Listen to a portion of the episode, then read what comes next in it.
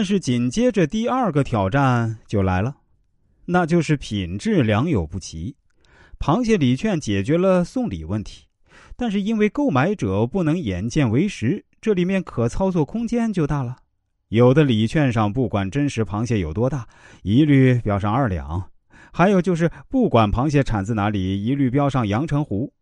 根据陈师傅估计啊，今年大闸蟹在中国有一千亿的市场规模，其中号称阳澄湖大闸蟹的呢有三百亿，而真正的阳澄湖大闸蟹啊。一年只有三亿元的产值，换句话说，市场上百分之九十九的阳澄湖大闸蟹都是假的。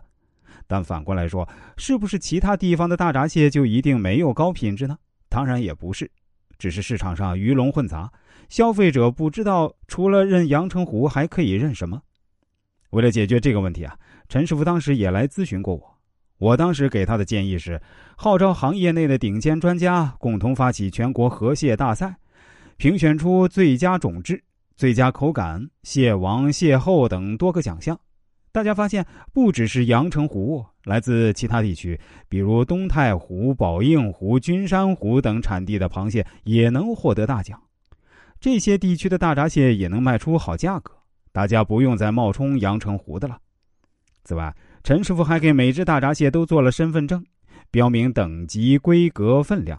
而且可以追溯到产地和养殖户，让消费者买的放心。我们再来看这个行业第三个挑战，那就是季节性太强。一旦过了这个季节，大家都不吃大闸蟹了，所以这个行业一年中的旺季比较短，淡季很长。怎么样把淡季的销售也拉动起来呢？我当时给陈师傅的办法是啊，以大闸蟹为原料，制作可以常年销售的秃黄油蟹膏。主打伴手礼，在上海机场、高铁销售。给你说个数据啊，上海机场一年旅客吞吐量是一亿人次，上海火车站一年旅客吞吐量是两亿人次。大家想想看，这其中一定有不少人在离开上海的时候是想给家人朋友带点当地土特产回去的。那上海有啥特产呢？秃黄油蟹膏肯定算一个，而且啊，送人高端大气上档次，这样就打破了季节性限制。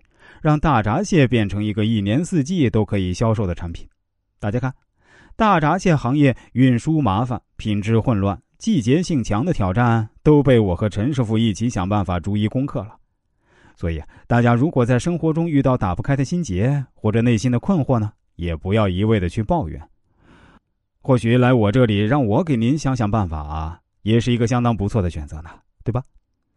当然，我也不是说大家一定要来我这里看看。我只是说，如果您真的是想尽办法后还是没有眉目，或许来我这里看看，可以找到一点灵感，或者说更好的思路。